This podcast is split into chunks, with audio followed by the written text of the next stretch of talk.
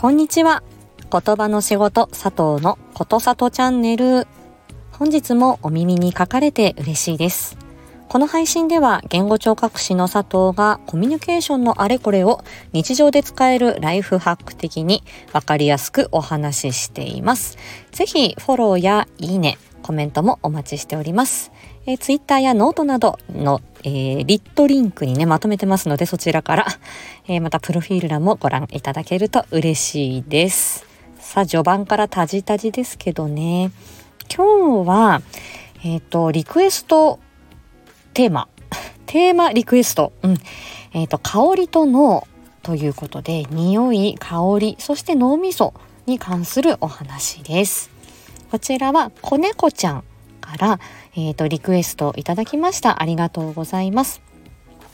えっ、ー、と、子猫ちゃんのレター一部読み上げさせていただきますが、えー、お話のリクエストは、最近アロマとかで香りが脳に直接作用するって聞いたし、にゃんだか納得したけど、人それぞれ、あとその時々で香りの印象は違うにゃ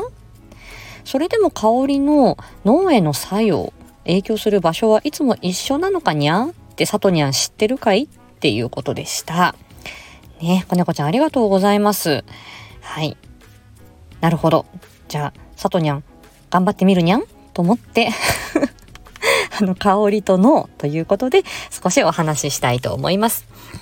で、これ何度か、えっ、ー、と、あちこちでお話ししてるので、皆さんね、ちょっと復習がてら聞いていただければと思うんですけど、脳みその、えっ、ー、と、構造ね、えー、おまんじゅうに私よく例えてます。もう、ね、最初、あの これ初めに出した時に、なんで私おまんじゅうが出てきたんだろうって思ったんですけども、ここまで来たらもう通しましょう。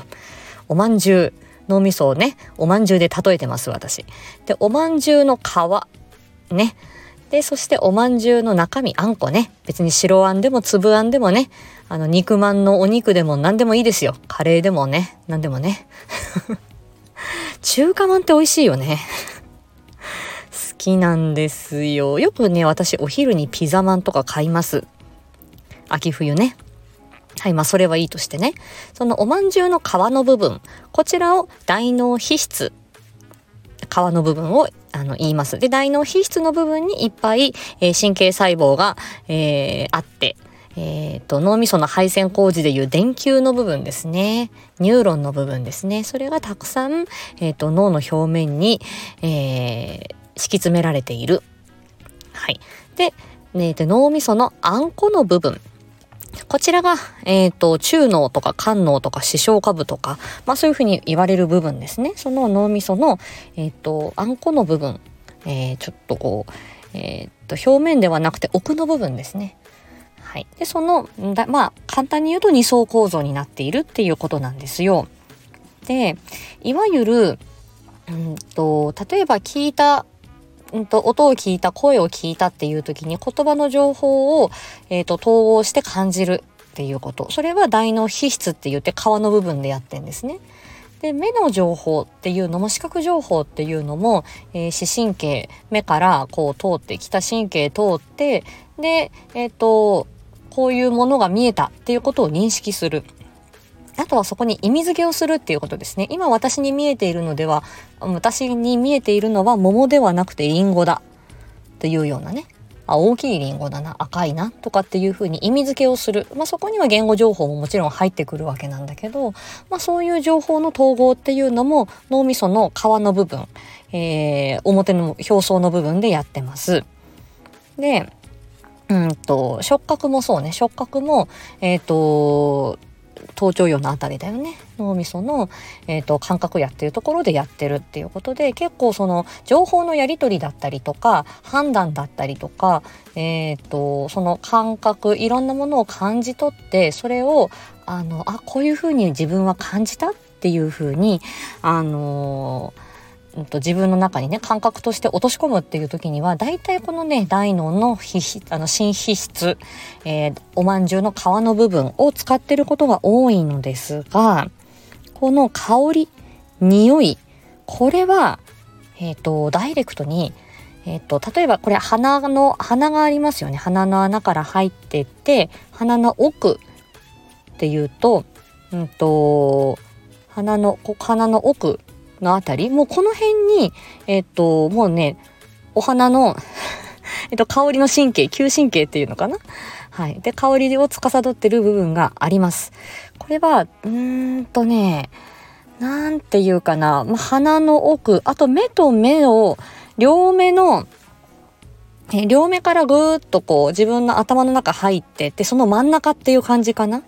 うん、目の高さの、えー、その頭のねこの前後の中で言うと本当に真ん真ん中ぐらいのそれぐらいの、えーと、位置にこの匂いを感じ取るっていう部分があります。なので、えーと、この香りを感じるっていうのはこの大脳の皮の部分は経由しないで直接ガンとこうねおまんじゅうのあのー、あんこの部分にドンとダイレクトに届きます。なので、あのー、で、しかも、この香りの部分と、この脳みそのね、あんこの部分に何が入ってるかっていうと、海馬とか、あとは扁桃体、好き嫌いとか、あのー、そういうことを感じる部分とか、そういう本能的な部分がここに入ってるので、よく、例えば、あ、あの、え、あの、数年前ですよね。この香水を嗅ぐと君の思い出思い出すよみたいなそういう歌もありましたし私たちもああこの例えばお菓子のねああこの匂い懐かしいとか、えー、おばあちゃんちの匂いだ とか結構そういう匂いと思い出って結びついたりしてますよね。それってその匂いを感じ取るっていうその部分と、えー、海馬いろんな記憶を司ったりする部分あとは好き嫌い、えーなんかその感情をね揺さぶったり意欲が増したりっていうそういう本能的なあのそういうモチベーションとか、えー、そういうね、えーとんと、好奇心みたいなものと 結構くあの場所が近いんですよ脳みそのその。仕組み的に、えー、匂い、記憶、本能的な、えー、部分、その好き嫌い、はな、そういうね、あの、快不快とかそういう判断が、あの、できるようになってるんですよね。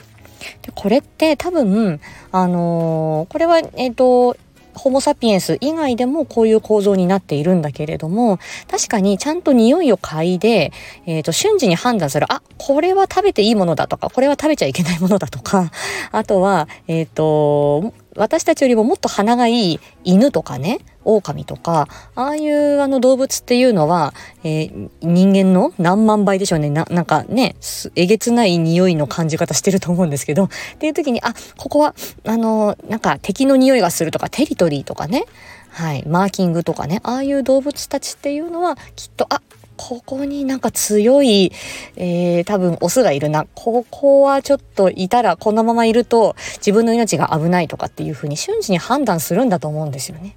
危ないとか、あ、ここは、あ、このメスはいい匂いがするぞとかよくわかんないけど、あの、そういうふうに本能的な部分とその匂いっていうのが直結していて、そしてそれは生命を維持していく、命を流れていくのに非常に重要な機能だというふうには考えられます。うん。なので結構昔々の、えっ、ー、と、動物、うん、もこのあの匂いのあのこの感覚匂いを司る脳みその部分っていうのは、まあ、あらゆる動物が持っているっていうことがあります。なので、あの、大脳の、その、皮の部分ね、この大脳の、えっ、ー、と、しあの大脳皮質という部分が、まあ、人間にとっては非常に大事だけれども、えー、ここを使わないで、えー、感じ取る感覚が、この嗅覚なんですよ。で、この香りの情報っていうのが、この脳の視床下部ですね、自律神経の話、えっ、ー、と、お話以前しましたけれども、その自律神経と関わるこの視床下部のところに、ちょうどこの視床下部のあたりに、この匂いを感じ取るセンサー、あ、センサーというか、匂いを感じ取る、え、ー、と、その嗅神経ですね、匂いを感じ取るエリアがあるので、そことつながって、よくアロマテラピーとか、あの、そういう、え、ー、と、香りのね、